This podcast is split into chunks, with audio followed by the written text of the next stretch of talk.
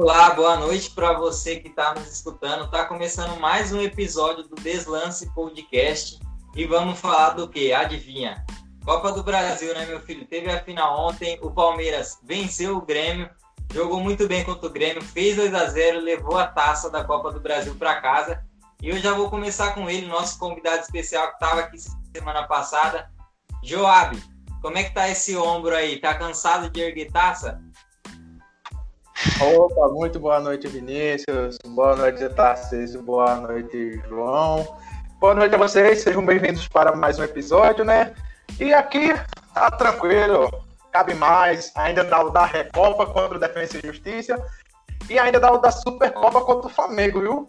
O ano de 2021 para o Palmeiras mal começou e já tem decisão.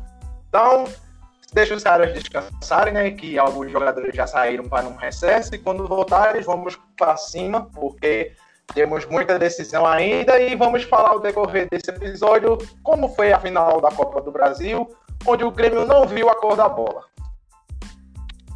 É isso aí, tá tranquilo, tá favorável para a torcida do Palmeiras, tá todo mundo feliz. E agora eu tenho também João Paulo e o Tarcísio Mendes. Se apresentem fazendo um favor. E aí, galera, boa noite a todos. Né? Ontem eu fiquei surpreso, eu esperava muito do Grêmio, eu estava na torcida, eu não vou negar isso, mas o Palmeiras mereceu, o Palmeiras foi superior na partida, então, pô, tenho nem o que criticar aqui, né? Só tenho a elogiar os palmeirenses aí, né? E parabenizar a Joab aí pelo seu time ter todo esse sucesso aí esse ano, né? Parabéns. Obrigado. É, eu, boa noite também, pessoal. Bom, bom, dia, boa tarde, né? No seu horário. É, então é, o Palmeiras venceu mais uma, né? Venceu mais um título. Tríplice coroa esse ano. É, tá igual o Cruzeiro, hein? eu tenho que ressaltar meu time aqui. Mas parabéns ao Palmeiras mesmo, tava torcendo por eles. E é isso, né? Parabéns ao Palmeiras. Bom, então vamos lá. Vou começar aqui já é, fazendo uma, uma pergunta. Vou, quero que o Tarcísio e o Joab respondam primeiro, porque vou falar do. do, do, do em, em, é, um torce para um. Eu queria começar com uma pergunta. É, vocês acham que Palmeiras e Flamengo têm os dois melhores elencos do Brasil? Sim, sem sombra de dúvidas. Agora, temos que pontuar o seguinte: o Flamengo tem um elenco melhor em termos de nome, mas em termos de time, é, 11 contra 11, o Palmeiras leva um pouquinho de vantagem em relação ao entrosamento, porque por mais que o Palmeiras não tenha aqueles jogadores que o Flamengo tem, é, a nível de Gabigol, de Bruno Henrique, de Gerson, Felipe Luiz, etc. Mas o Palmeiras, a partir do momento que os meninos entraram, encaixou um time de uma maneira que o Palmeiras não conseguia encaixar, gastando milhões em jogadores. Desde que a Crefisa entrou, o Palmeiras gastou muito, o futebol foi muito, muito pobre, digamos assim, e a partir do momento que a diretoria resolveu não gastar milhões e apostar nos garotos da base, o Palmeiras conseguiu conquistar o que vinha sonhando há muitos anos. Ou seja, o Flamengo e o Palmeiras têm os melhores elencos do futebol brasileiro atualmente, mas o Flamengo está um pouquinho acima em relação ao elenco completo, mas em termos de time, 11 contra 11, o Palmeiras leva uma superioridade. E a gente vai ver essa superioridade no dia 11 de abril, que é quando Flamengo e Palmeiras vão se enfrentar pela Supercopa. Ali sim a gente vai ver quem tem o melhor elenco. Eu, por ser palmeirense, sou suspeito. Então eu deixo esse, esses pontos aí para vocês analisarem. Então, né? É, são elencos totalmente distintos. Eu acho que o Palmeiras começou agora a utilizar muito a sua base, come, começou a investir na base. E o Flamengo foi mais na questão é, financeira, começou a investir muito bem no, no elenco, né? pagou milhões em jogadores ali para contribuir nesse sucesso. Eu acho que é o seguinte, o Palmeiras leva vantagem, como o Job falou, pela questão de valorizar muito bem a base, ainda mais que o Palmeiras foi campeão contando com alguns garotos que foram essenciais nessa caminhada a ter o título da Copa do Brasil. E o Palmeiras, você, e o Palmeiras, o Flamengo, você pega ali jogadores de nome, jogadores que foram destaques, tanto ano retrasado como ano passado, que foram campeões de tudo. Um elenco ali totalmente também entrosado, que se garantiu ganhando diversos títulos. Eu acho que fica também um pouco mais empate, eu posso considerar, pelo que as equipes já entregaram, pelos títulos que as equipes já conquistaram durante esse período de dois anos. Então eu fico ali em cima do muro, eu não tenho praticamente ali um favorito em relação à questão de elenco.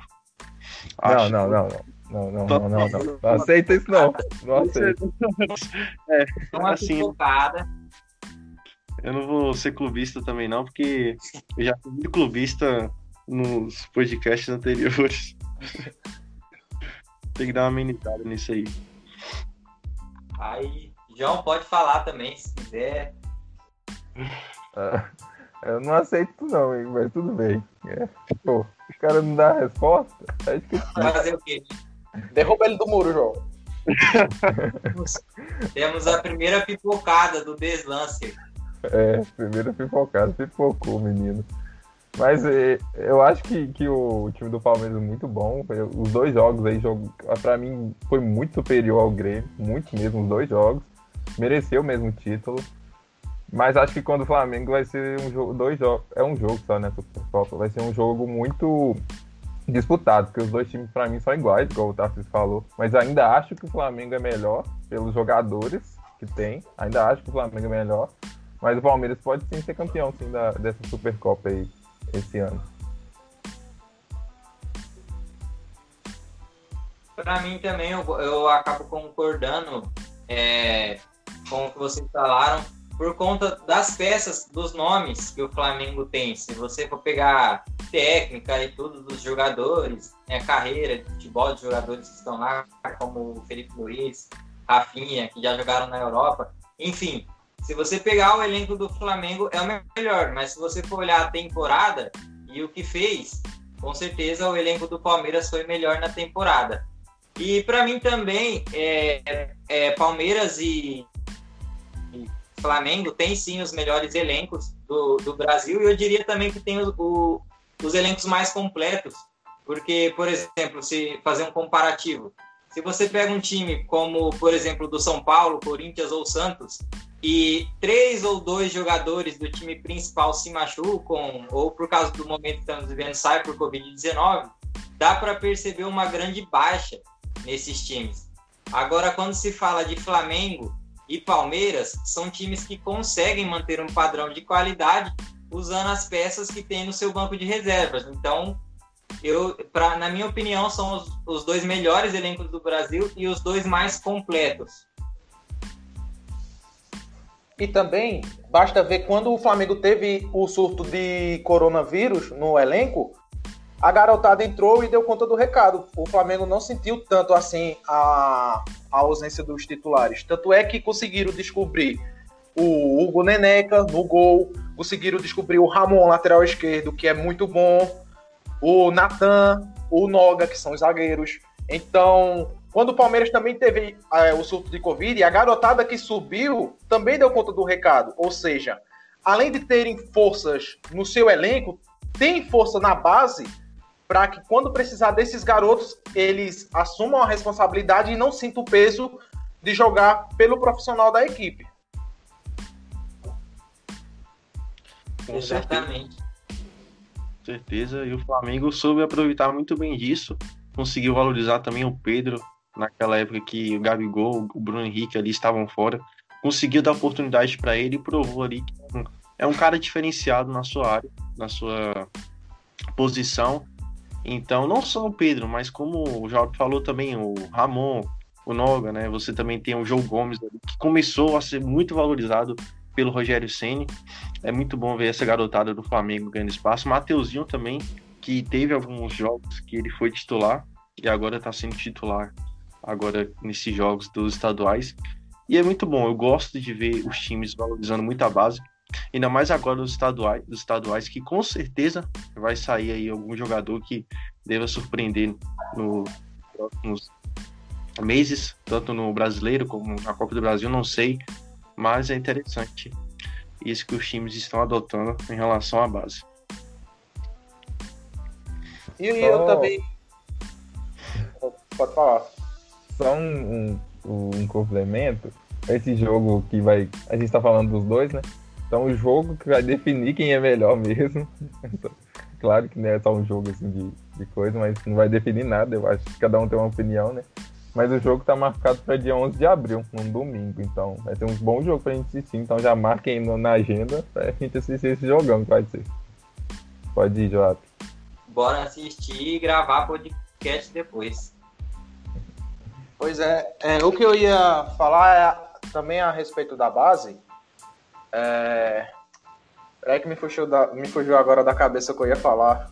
Era a respeito da base. Sim, eu falei no último podcast que eu participei com vocês que esses estaduais seriam essenciais para os times pouparem seus jogadores, que acabaram de uma temporada muito desgastantes, e fazer com que esses estaduais sirvam como uma experiência com a garotada da base para ver quem serve e quem não serve. E alguns times estão fazendo isso. O Palmeiras mesmo liberou os seus jogadores e vai usar a garotada da base, com exceção do Lucas Lima, que recusou as férias para estar à disposição do Campeonato Paulista. O Santos também está fazendo isso, o Flamengo está fazendo isso, muitos times estão fazendo isso, e é isso que tem que se fazer, porque a temporada 2021 começou sem aquela pré-temporada, então a temporada 2020 já foi muito desgastante. Então não custa nada você dar a chance para a garotada da base, não importa se vai vencer ou não. Deixa a garotada jogar, descansa seu time, faz uma pré-temporada porque quando chegar na fase final dos estaduais e quando começar o Campeonato Brasileiro e as Copas, Libertadores, Copa do Brasil Sul-Americana, o seu time vai estar pronto, completo, fisicamente vai estar preparado e aqueles garotos que se destacaram nos estaduais vão ser muito bem aproveitados. Perfeito, eu também acho que é muito importante usar os estaduais, que são campeonatos de menos, menos pressão, e que você joga com times de de pouca, de, de menos qualidade, né? Uma qualidade bem inferior. Então é importante para criar essa casca e para quando for preciso lá na frente num campeonato maior já ter essa experiência, né?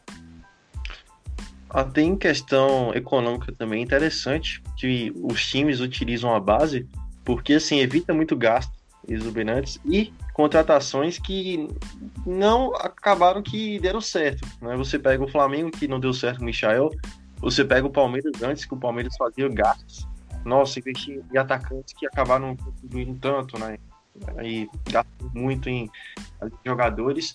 E hoje está tendo essa, essa oportunidade de ter a sua base ali como exemplo, né? Evitou muitos gastos, apesar do Palmeiras ser uma equipe que, pô, tem muita tem muita grana nos cofres, posso dizer. E o Flamengo também é interessante. Eu acho que não só os times, mas também, mas a geral, é muito importante essa poupar nos, nos cofres. Que é isso. E falando em, em gastos aí de atacantes e tal, não sei se vocês estão sabendo, mas o Palmeiras encaminhou a contratação do. A contratação não, a renovação do Borra. O Palmeiras vê com bons olhos aproveitar o Borra, que estava emprestado ao Júnior Barranquilla, e foi muito caro na época, né? Foi destaque da Libertadores 2016. O Palmeiras trouxe em 2017, mas ele terminou não vingando. Mas o Palmeiras vê com bons olhos renovar ele para que o Abel possa aproveitar. Eu, na minha opinião, é, o Borja jogou demais no Atlético Nacional, no Palmeiras foi muito abaixo, mas nas mãos do Abel Ferreira, eu creio que o Borra vai voltar a apresentar aquele futebol que ele apresentou no Atlético Nacional, até pelo Abel ser aquele cara de grupo, todos os atletas do elenco gostam do Abel, então ele vai saber trabalhar esse lado pessoal, não só o lado de atleta, mas esse lado pessoal. E eu acredito que o Borra seja um excelente nome, até porque o Palmeiras só tem o Luiz Adriano e o William Bigode para aquela função de centroavante. E os dois, querendo ou não, são aqueles atacantes que, com o decorrer da temporada, terminam se machucando muito. O Palmeiras fica sem aquela referência. Tanto é que muitas vezes o Rony foi usado como falso 9. Então eu vejo com bons olhos essa, contrata essa renovação. Melhor do que você contratar um atacante veterano, tipo o Diego Costa, que é um atacante caro, velho e que se machuca muito. É, então você tem no Borra é, essa possibilidade de ficar revezando ali com o Luiz Adriano e com o William Bigode.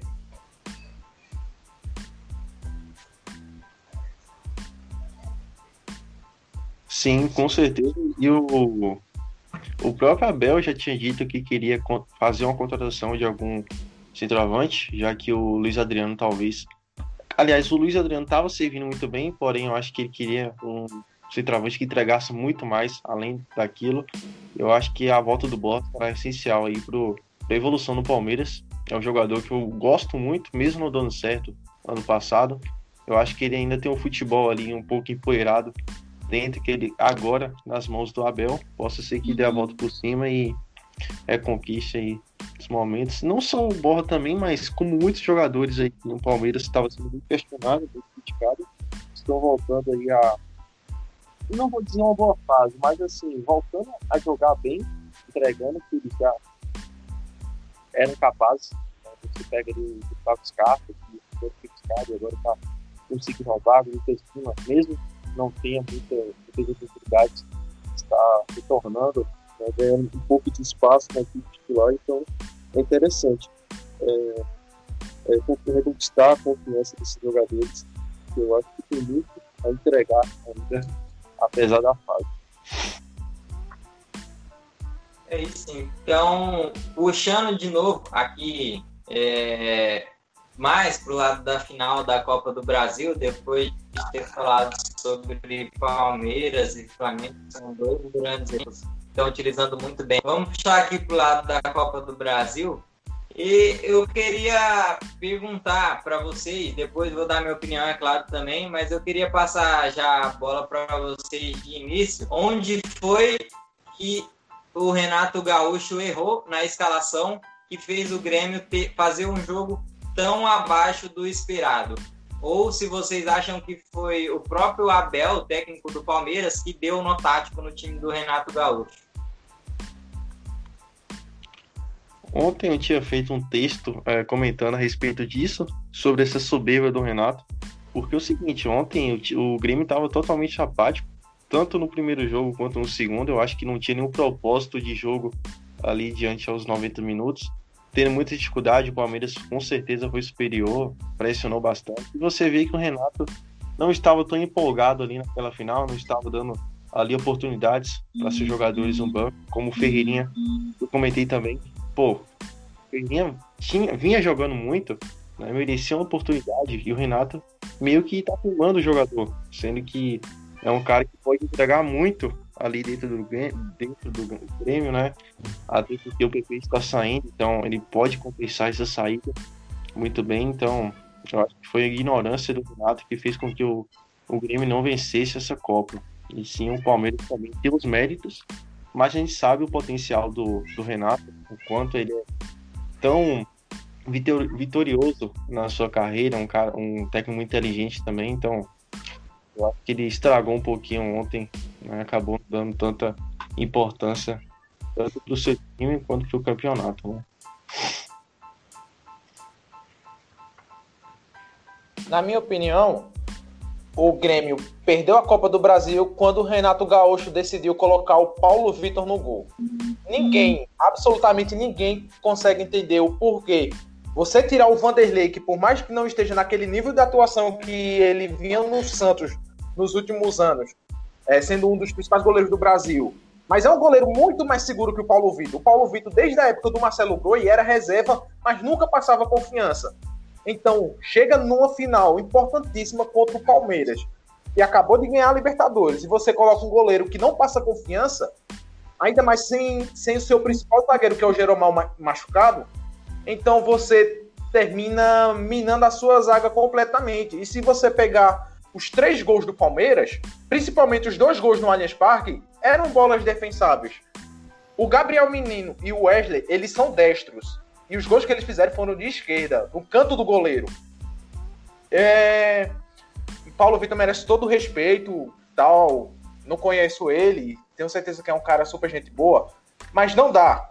Para nível de Grêmio, ele não serve. O Vanderlei que tinha que ter jogado. Ah, mas o Vanderlei perdeu duas finais para o Palmeiras, com o Coritiba e com o Santos. Velho, a gente tá em 2021. Se vocês ficarem com esse negócio de azar, não sei o quê, aí não tem mais futebol. Futebol é jogado dentro de campo. Então, essa mentalidade, eu não sei se foi essa questão que o Renato fez para sacar o, o Vanderlei do gol, mas foi totalmente errado. E no segundo jogo, errou novamente. Eu falei no último podcast da gente, o Renato Gaúcho não vai pôr o Ferreirinha no início do jogo. Vai com o PP, Alisson e Diego Souza. Dito e feito, porque o Renato Gaúcho virou aquele treinador previsível. Aquele encanto que ele fez com o time do Grêmio em 2017, 2018, acabou porque os jogadores envelheceram, não teve uma renovação. Conseguiu descobrir o PP, o Ferreirinha, mas não é mais aquele futebol vistoso que ele falava, o melhor futebol do Brasil. E nessa parte ele é muito arrogante. Por quê? O Ferreirinha entrou no segundo tempo lá em Porto Alegre. Ele deu canseira no Vinha, o Vinha não achou ele, ele entrou muito bem. O que é que custa você colocar o moleque para jogar, principalmente no lugar do PP, que não, que não jogou nada, tá no bolso do Marcos Rocha até agora, no lugar do Alisson, que por mais que seja um jogador tático, não entregou o que o Ferreirinha entregou. Então você termina meio que murchando o jogador que jogou bem quando entrou, aí ele fica com aquela animação toda pensando que vai começar e no final ele termina ficando no banco. E vocês verem que quando ele entrou, ele entrou no, ali no lugar do PP e, e terminou não fazendo o que muita gente esperava dele. Porque tinha que começar com ele no começo. Se o moleque entra todo jogo bem, dá uma chance pro cara. Você já tá perdendo o jogo por 1 a 0 Perder por 2, perder por 3, tá perdido. Então faltou um pouquinho dessa ousadia pela parte do Renato. Ele veio querer ser ousado no final do jogo, tirando o Kahneman, botando mais um atacante, o Churin, mas sem sucesso. Ele deveria ter sido um pouco mais ousado no início do jogo. Eu também não entendo porque ele sacou o Jean-Pierre e colocou o Tassiano, que é um jogador mais defensivo. Então, esses errinhos, é, o Renato Gaúcho é muito teimoso e com isso fez com que o Grêmio perdesse a Copa do Brasil.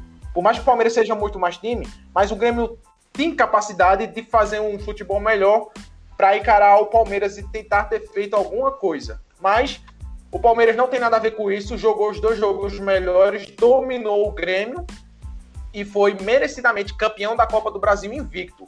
Foi tetracampeão da Copa do Brasil com a tríplice coroa uma temporada memorável para a torcida do Palmeiras que jamais vai esquecer. E detalhe, ninguém esperava, quando a temporada de 2020 começou, que o Palmeiras levaria a Copa do Brasil, levaria a Libertadores, Campeonato Paulista, porque aquele time no Luxemburgo, o mesmo time, com os mesmos garotos, não apresentava esse futebol todo. E aí você vê que com a saída do Luxemburgo, passando pelo Cebola e depois pelo Abel, o futebol do Palmeiras mudou da água para o vinho, praticamente com os mesmos jogadores. Sim, eu concordo com tudo que o, que o Job falou. Eu acho que também o Grêmio perdeu por causa do Paulo Vitor, por causa do Renato. E eu até eu tava lendo hoje, assim, né? E o pai do Jean, do Jean Pierre, né, que não jogou ontem, não sei porquê também, igual o Jorge falou, não sei porquê, fez, é, fez duras críticas ao Renato, é, xingou mesmo, meteu o pau nele mesmo. Aquele, xingou mesmo, falou assim, o que os jogadores só foram para passear para brincar. E em um, em um momento o time titular foi treinado. Então, tipo assim, o cara meteu a bronca mesmo no Renato. Eu não sei se eu não sei se a renovação do Renato foi muito boa pro Grêmio ou para ele, né? Essa renovação. Não sei se foi bom pro Grêmio e para ele. Acho que tava precisando de uma renovação, igual o Jorge falou, o Grêmio. Aquele time lá de 2016, 2017 já passou, já foi. O Luan já parou de jogar no Corinthians, o Everton já foi pro Benfica. Então, Aquele time, para mim, o Jeromel é um ótimo zagueiro, mas já tá ficando mais velho também. O Groi saiu, então deu o Arthur saiu também, né? O Arthur foi pro Barcelona, Juventus. Então acho que tem que ter, fazer uma mudança também. O Mateuzinho, que é bom, bom volante também, não vem jogando tão bem, né? Em tudo. Então eu não entendo também porque o Jean-Pierre não jogou e nem o, o Ferreirinha. Porque são jogadores que, que para mim pode mudar o jogo, né? O Ferreirinha entrou bem com o primeiro jogo, fez um, alguns lances e tal. Para mim, deveria ser titular também. O Vanderlei no gol, claro. O Jean-Pierre ali no lugar do Tassiano, que o Tassiano, pra mim, é um jogador fraco. Acho que no nível do Grêmio, acho que ele não é. Não é do nível do Grêmio. E eu acho que o Grêmio perdeu mesmo, porque o Palmeiras é melhor. E, E o Renato também errou bastante nessas escalações. O, o Palmeiras mereceu ganhar esse título sim. E parabéns ao Palmeiras mesmo, que o Abel é um baita treinador também. Bom, agora que todo mundo já falou, eu tá aqui que eu não tava mais aguentando para falar. Ô, seu Renato Gaúcho, o que, que você tá pensando quando você entra numa final e você precisa fazer um, um gol só no Palmeiras para levar a partida pro pênalti?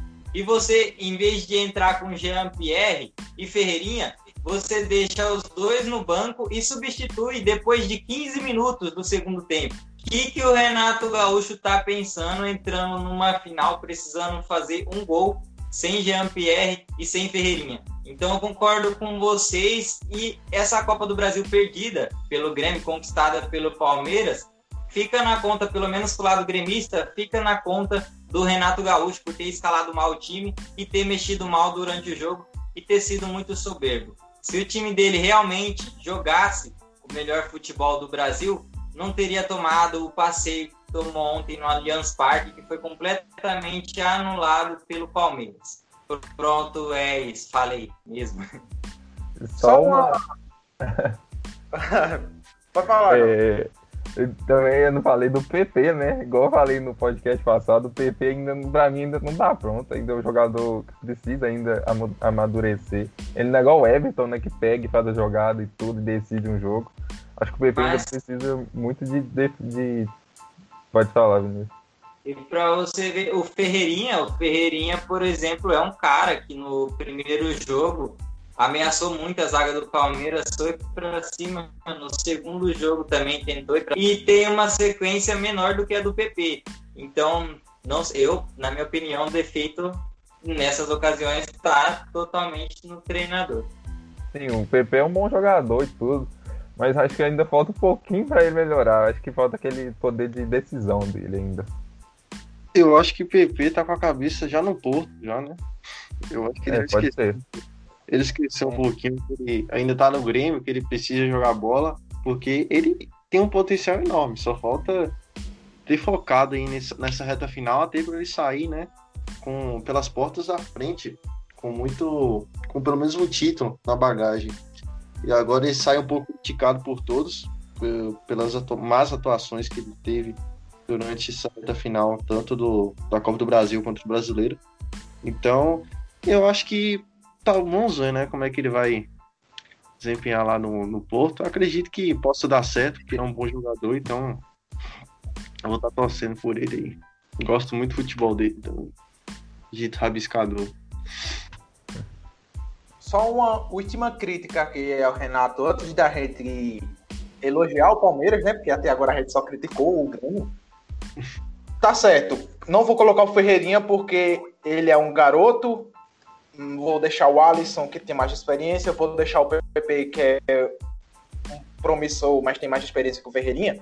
Se for por esse pensamento, por que, que o Renato Gaúcho sacou o Vitor Ferraz da lateral direita, que é um jogador extremamente experiente, para colocar um garoto, o Wanderson, que por sinal jogou bem. É isso que eu, eu não entendo do Renato Gaúcho. Eu não vou colocar o Ferreirinha porque ele não tem experiência. Mas aí eu vou colocar o Wanderson que não tem 10 partidas no profissional. Jogou bem? Jogou. Mas é isso que os torcedores do game não conseguem entender do Renato Gaúcho.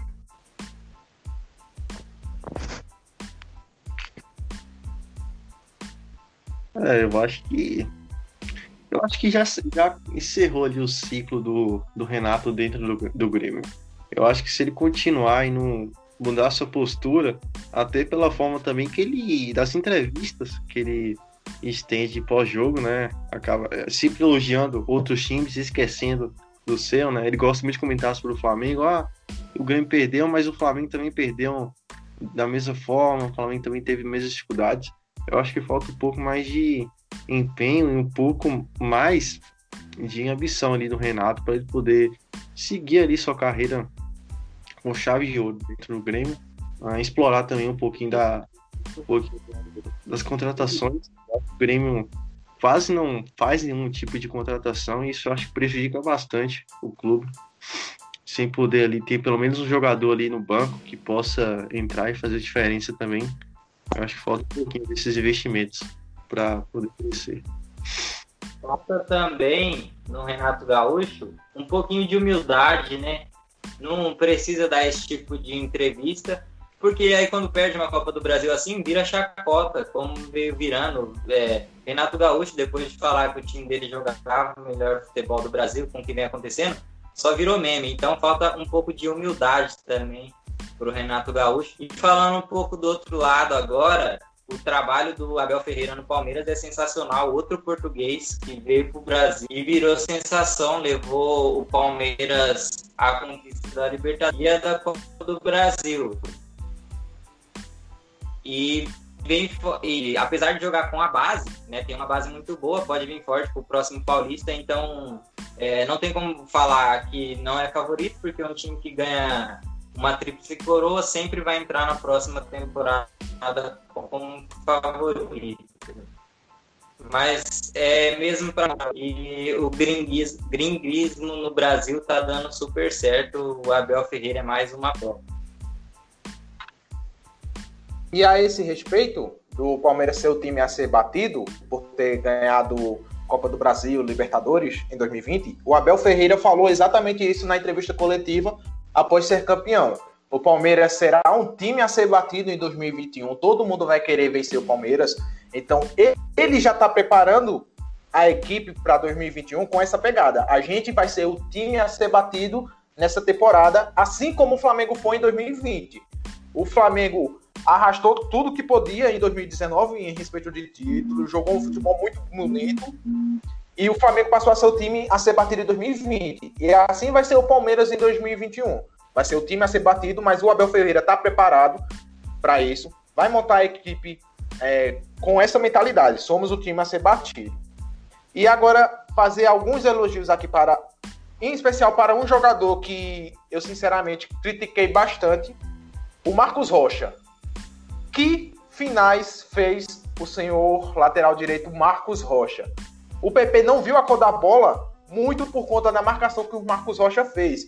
A partir do momento que o Abel Ferreira usou o Marcos Rocha como um terceiro zagueiro, junto com o Luan e Gomes, ontem no caso com o Gomes e o Ipereu, e dando liberdade mais pro Vinha, o Marcos Rocha cresceu de produção. Por quê? O Marcos Rocha antes tinha mais liberdade para sair, tinha qualidade na saída de bola, mas defensivamente ele deixava muito a desejar, tanto é que falhou em alguns jogos.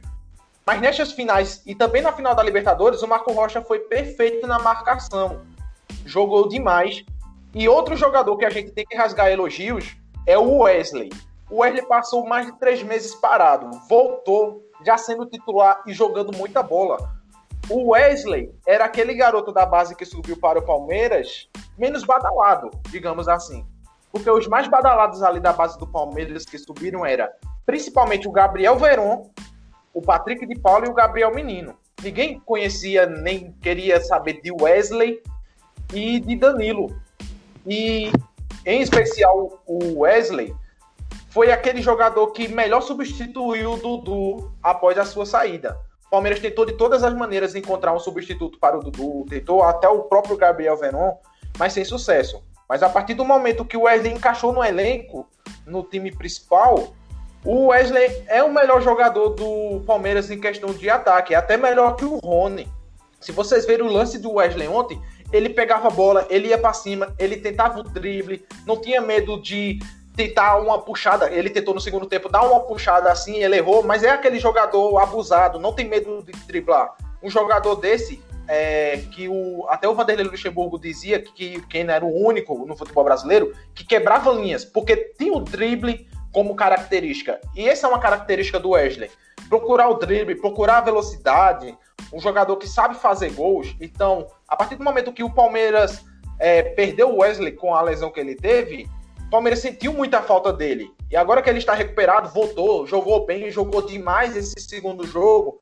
Para mim, ele foi o melhor jogador de, dessa final, porque ele jogou demais. E outro jogador também que vale destacar é o Rafael Veiga. Como jogou o Rafael Veiga? É, não sei se vocês viram o primeiro gol do Palmeiras, mas o Rafael Veiga ele deu uma arrancada que nenhum jogador do Grêmio parou ele deixando o Wesley na cara do gol para fazer o, o, o, primeiro gol. Tanto é que o Renato Gaúcho deu uma bronca nos seus jogadores porque não pararam o Veiga. Então, o Veiga, inclusive, ganhou o prêmio de melhor jogador da Copa do Brasil junto com o Everton, que foi o melhor goleiro da Copa do Brasil. E só temos que elogiar o Abel Ferreira, porque em pouco tempo de trabalho, o Abel Ferreira deu a sua cara à equipe do Palmeiras, sem grandes contratações e com os mesmos jogadores que não rendiam na mão do Luxemburgo, fez o time jogar muita bola, sendo campeão de praticamente tudo. Só não ganhou o brasileiro aqui a nível nacional e continental. Sim, é, eu concordo com o Joab de novo. Mas e o Veiga, o, Veiga, eu ia até falar do Veiga, você já falou no final, tava até aqui falando, será que não deve falar e tal? Ele falou no final, acho que o Veiga, desde a época do, do, do Atlético Paranaense ali, em Curitiba ele que tá, cresceu, aí foi pro, pro Palmeiras, né, e depois foi emprestado pro, pro Atlético Paranaense, foi isso mesmo, se eu não me engano? Foi? Isso mesmo. Isso, aí no Atlético Paranaense ganhou aquela Sul-Americana, jogando demais, então acho que o Veiga, eu gosto muito dele, do, do futebol dele, eu acho que ele mereceu mesmo esse essa melhor jogador da Copa do Brasil. Gosto muito dele. E o Wesley foi emprestado aí, ninguém, como você falou, não dava muito por ele. Foi emprestado, acho que até por Vitória, que eu tava lendo, se não me engano. Aí voltou pro Palmeiras e agora tá jogando demais no, no Palmeiras. Então, acho legal ver, ver um jogador que ninguém dá muito, dá nada por ele crescer tanto assim. Espero também que os outros crescem também, né? O Verón, Patrick de Paula acho que ainda é reserva, então acho tomara que eles estouram e, e joguem muito pro Brasil aí crescer, né?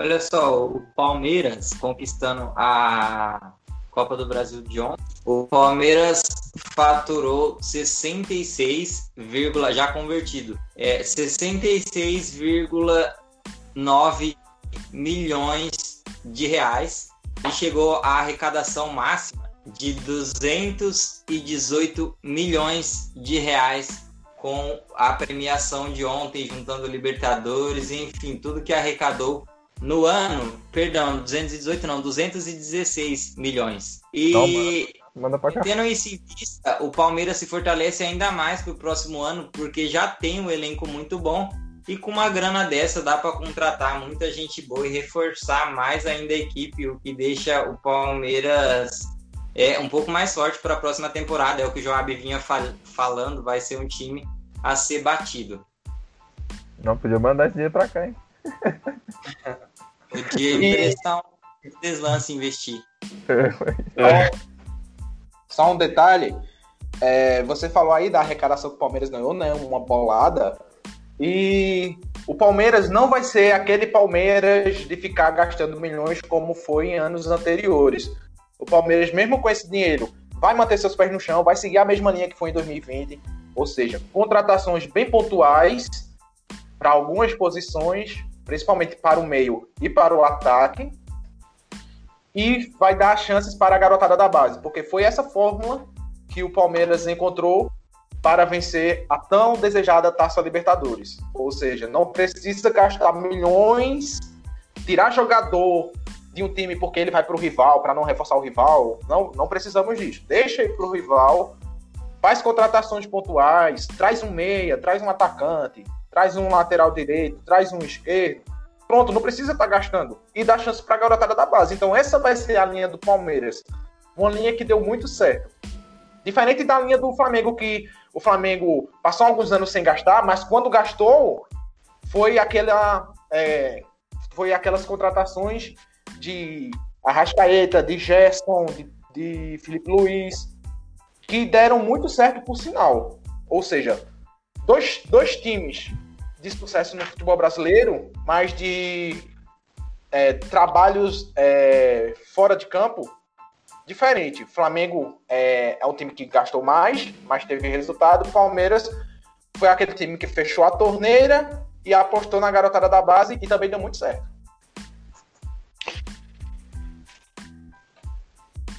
Sim, verdade, né? Eu vou só complementar, porque eu acabei esquecendo. Eu queria fazer um elogio também ao trabalho do Abel, né? Ele, em pouco tempo aqui no Brasil, conseguiu se adaptar muito bem trouxe essa, essas vitórias para o Palmeiras. E eu acho que por ele ser um treinador muito inteligente, com certeza ele vai investir esse dinheiro em jogadores certeiros, em jogadores que ele vê e percebe que pode se entregar o máximo ali dentro do Palmeiras. Então, como o Jabo falou, acho que não vai ser mais aquele Palmeiras também que vai investir milhões em jogadores que não rendem para reforçar, né, reforçar o rival, não, para tirar esse reforço do o jogador do rival. Então, provavelmente será um Palmeiras totalmente é, mais esperto em relação a essa questão financeira aí, né? E grandes contratações que eu acho que pode surgir aí dentro do clube. Bom, para encerrar rapidão aqui, para encerrar esse assunto brasileiro e partir para a Champions League, que amanhã é dia de Champions, é, vou fazer rapidão aqui palpites. É, Joab, Campeão paulista 2021. Palmeiras. Brasileiro. Brasileiro. Rapaz. Eu acho que vai dar Flamengo de novo. Flamengo, Libertadores. Eu vou dizer Palmeiras, mas eu tô suspeito a achar que vai ser um time argentino. E agora, João Paulo, campeão paulista. Hum, Palmeiras. Brasileiro. É... Esse é mais difícil, né? Porque o brasileiro é muito disputado. Não, não chute, não chute. É... Eu vou no. Vou no. Vou no Inter. Vou ser diferente. Vou no Inter. Agora, agora eu quero ver o clubismo. Campeão brasileiro, Série B. Pô, mano, aí você quebra, né, velho? Vai, Cruzeiro. Cruzeiro. Libertadores? Libertadores, acho que dá um time argentino também. Acho que dá. Ou River. Vou no River, vou no River. É isso. Agora Tarcísio, campeão paulista e campeão carioca, né? Já que é para mostrar o clubismo, é para escancarar. Ó, oh, vou surpreender aqui. Paulista vai ser o São Paulo. é, Carioca, com certeza o Flamengo. Não vejo outro clube ali à altura do meu Mengão. Portuguesa. e no brasileiro. Brasileiro. Brasileiro será o Galo. Eu acho que o Galo vem forte. Ih, vai não. não. Galo doido. Eu vou falar o Galo, porque é o seguinte, eu tô surpreso com o time do Atlético, sabe? Tá, tá vindo, eu tô com medo, pra ser sincero. Mesmo que o Flamengo tenha um elenco ali às alturas, mas eu acho que o Galo vem mais. Com, com tudo essa, esse campeonato, vai buscar aí o bico. Ganha não, que isso, ganha não. Uma vez até morrer, relaxa. e o, o Tarcísio, campeão da Libertadores? Libertadores, pô, aí é complicado, viu? Olha, eu acho que. Argentino também? Eu fico em, entre, eu não sei, entre três opções. Eu acho que pode ser o Palmeiras, o Flamengo ou o time argentino. Vai. Mas eu acho que tá com mais cara de time argentino. Eu vejo essa possibilidade maior. Vai dar um chute. Mas. Agora, a vez paulista, para mim, Santos, que é o mais fácil, né, que tem para nós ganhar com o clubismo Santos é brasileiro. Acredito que o Santos não ganhe, porque é um jejum desde 2004 de brasileiros. Então, para mim, Palmeiras ou Flamengo. Libertadores, um time argentino, Palmeiras ou Flamengo. E eu acho que é isso. É isso, né? Falei todos, é isso. É isso. Então fica mais nessa disputa Palmeiras e Flamengo mesmo o ano todo. No final do ano a gente vê. A gente é, é louco. Deixa esse programa salvo. Vou deixar. É, tem que deixar salvo para ver quem acertou, quem errou, quem viajou. eu acho, eu acho que Paulista Santos eu tô meio que viajando, mas é para usar o clubismo, então é Santos, velho, não tem como.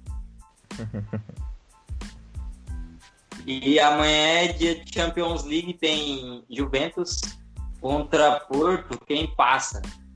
Na sua opinião, Joab?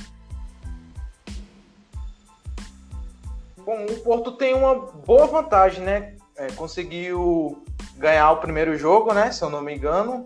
Então. foi 2x1. Um. Eu acho que a Juventus vai passar porque time que tem Cristiano Ronaldo não cai nas oitavas de final da Champions League. João Paulo, quem passa? Ju Juventus e Porto. A Juve, né? Fez um gol fora de casa, então isso ajudou muito. Eu acho que Cristiano Ronaldo faz uns três amanhã de novo. e agora, quem passa, Juventus ou Porto? Será que a Juventus vai mesmo reverter o placar? É, quando você tem o rei da Champions, aí a resposta já tá, na, já tá meio óbvia. Com certeza a Juventus. Cristiano Ronaldo vai meter uns quatro. É. O pai. Para mim também a Juventus passa, né? Como vocês falaram, o Cristiano Ronaldo pesa muito, ainda mais em decisão. E o próximo jogo é Borussia e Sevilha. Ah, o Borussia passa. Com show de Ralandinho. Pois é, né? O Ralandinho tá demais. É, se destacou agora contra, contra o Bayern. E na Champions não precisa nem dizer, né? O cara tá tá vindo de uma sequência muito interessante, marcando muitos gols, então eu com certeza não tiro o favorito pro favoritismo do Borussia. Posso fazer uma pergunta rapidinho? Pode sim, com certeza. A pronúncia certa é Haaland ou Holland? Essa foi a, o grande tema do final de semana. Eu também queria saber, viu? É de acordo com, com os caras com o da Atena, né? De acordo com ele. Na Noruega, é, bola de. Agora, eu não sei, eu vou chamar de Holland, é muito mais bonito, não. Como de da Atena 2021. E aí, João, quem passa? Borussia e Sevilha. Show do Holland? Eu vou falar Haaland, que é mais fácil. Então, show do Haaland, de novo. O Dortmund passa. Fechando a rodada da Champions League dessa semana, Liverpool e Red Bull Leipzig, o primo rico do Red Bull Bragantino. Quem passa? Então, aí tem um problema, porque o Liverpool vem a seis jogos seguidos dentro de, de casa do Anfield Road perdendo. Então, fica aquela coisa, né? Será que pela Liga dos Campeões vai ser diferente? Eu acredito que vai ser diferente e que o Liverpool vai conseguir é, ganhar do Leipzig. Eu acho que o, o, elenco do Liverpool pesa muito, né? Nesse fator. Então, eu fico com o Liverpool sem sombra de dúvidas. Eu acho que ele vai ter, vai ter a presença dos seus principais jogadores, que é o, o Salah, Firmino e Mané. Então, com certeza eu deixo esse favoritismo também pro, maior da Inglaterra. É. É, eu também acho que o Liverpool passa, mesmo sendo não tanto, não sou clubista aí nesse momento, mas acho que passa. E eu acho que o jogo não vai ser no Anfield, por causa da. Não pode ser, eu acho, por causa do, da pandemia, eu acho que não pode isso, ser, então isso, vai ser. Muito bem lembrado. É, eu acho que não vai ser. Aí vai ser melhor pro Liverpool, que bom que não perde em casa. e o Liverpool faz de fato, ganhou o primeiro 2x0, então passa. Liverpool. Vai ser Hungria o jogo, para vocês terem. E agora o jogo mais esperado, né? Eu acho que vai ser o, o jogo maior também dessa rodada. PSG e Barcelona. Hum. O Messi vai atacar, vai ativar o modo EP. O Mbappé e Neymar vão dar mais uma surra no Barcelona, como foi semana passada no jogo de ida no Camp Nou. Olha, olha lá, hein? É, quando a gente tem, como a gente tem um Messi, então eu não tiro minhas dúvidas, eu acho que o Barcelona vai com tudo. O Barcelona vai ter inspirado também, né? É, presidente novo na área, ontem saiu as eleições e o Laporta é, levou essa. Então eu acho que eu tô sentindo que o Barcelona vai virar. Não é nem clubismo, eu acho que vai virar, porque, pô, só de ter o um Messi em campo já é um fator preponderante para deixar esse favoritismo pro meu Barça, apesar de que Neymar vai estar tá voltando também, né? E o Mbappé, a dupla vai estar tá na área, mas eu acho que eles vão ser anulados ali pela defesa do Barcelona, com certeza. Vai ser uns 4 a 0 pro Barça. sem clubismo aí. É Olha isso aí. aí. Eu Vou cobrar, eu vou cobrar. Gols do Messi, né? Também. eu só digo uma coisa. Menos de 4 a 0 do Paris Saint-Germain nem comemora. Você pode ter Messi em campo ali, o que aconteceu contra o Bayern, que tinha Messi Soares, não adiantou nada. Porque é aquela história que falamos do Grêmio, é um elenco já envelhecido, não teve aquela renovação. Então, por mais que tenha o Messi, uma andorinha só não faz verão. Então, o Barcelona tem que jogar fechadinho para não levar uma surra ainda maior do que foi o primeiro jogo. Sim, Eu eu, concordo com, com o Joab. Acho que o PSG passa também. Apesar que o Barcelona vem numa crescente agora, ganhando alguns jogos e tudo, classificando e tudo, mas o PSG passa. 4x1 é muito difícil de tirar, ainda mais fora de casa, 4 gols fora, então é muito difícil. O PSG passa. Então é isso. É, o que dá para esperar desse jogo é um grande jogo, lógico, um jogo muito emocionante, pegado é, lá e cá, porque o Barcelona é um grande clube de muita tradição também na Champions League e o PSG tá querendo de novo chegar à final e quem sabe é, levar um título. O título muito motivado, então dá para esperar um grande jogo. Eu com certeza vou assistir amanhã, não perco esse jogo por nada. E é isso, meus amigos. Eu deixo para vocês aí fazer alguma observação, se despedir do nosso público e é isso. É isso aí, né? Se você gostou de mais um podcast nosso, peço que vocês compartilhem, divulguem também para nos ajudar a crescer. E é só isso que eu tenho a pedir para vocês. Não se esqueça de compartilhar. É isso. Muito obrigado a todo mundo que veio. Muito obrigado, Joab, de novo, participou aqui com a gente, vai participar direto agora com a gente. Muito obrigado, Isso. Vinícius, Tarcísio. Embora, embora para crescer nosso podcast, todo mundo que assistiu, muito obrigado mesmo, que veio aqui até o fim. E é isso, semana que vem tem mais. E, e teremos, talvez, convidados especiais, hein? Todo mundo não quer que ninguém perca. Simbora. Pois é, semana que vem vai ser um programa especial, porque teremos umas convidadas, ou pelo menos uma convidada boa de bola. Então, me despeço aqui de vocês, de mais um episódio aqui. Muito obrigado aí ao João, ao Tarcísio, ao Vinícius pelo convite de participar de mais um episódio. Obrigado a todos que nos deu a oportunidade de falar um pouquinho, debater sobre o que nós conhecemos de futebol. E esperamos você para a semana que vem com um tema bastante importante. Vamos falar de futebol feminino. É isso. É E isso aí, muito obrigado a todo mundo que nos escutou até agora. Obrigado a você que já está nos acompanhando desde o primeiro episódio. Que você não deixe de acompanhar e nem de compartilhar, mostrar o nosso podcast para os seus amigos e familiares. E não perca o próximo, que, como meus amigos falaram, vai estar muito legal. Obrigado, Joab. Obrigado, João. E obrigado, Tarcísio. Foi muito legal o podcast de hoje. Então é isso. Não perca o próximo episódio. E por hoje é só. Tchau.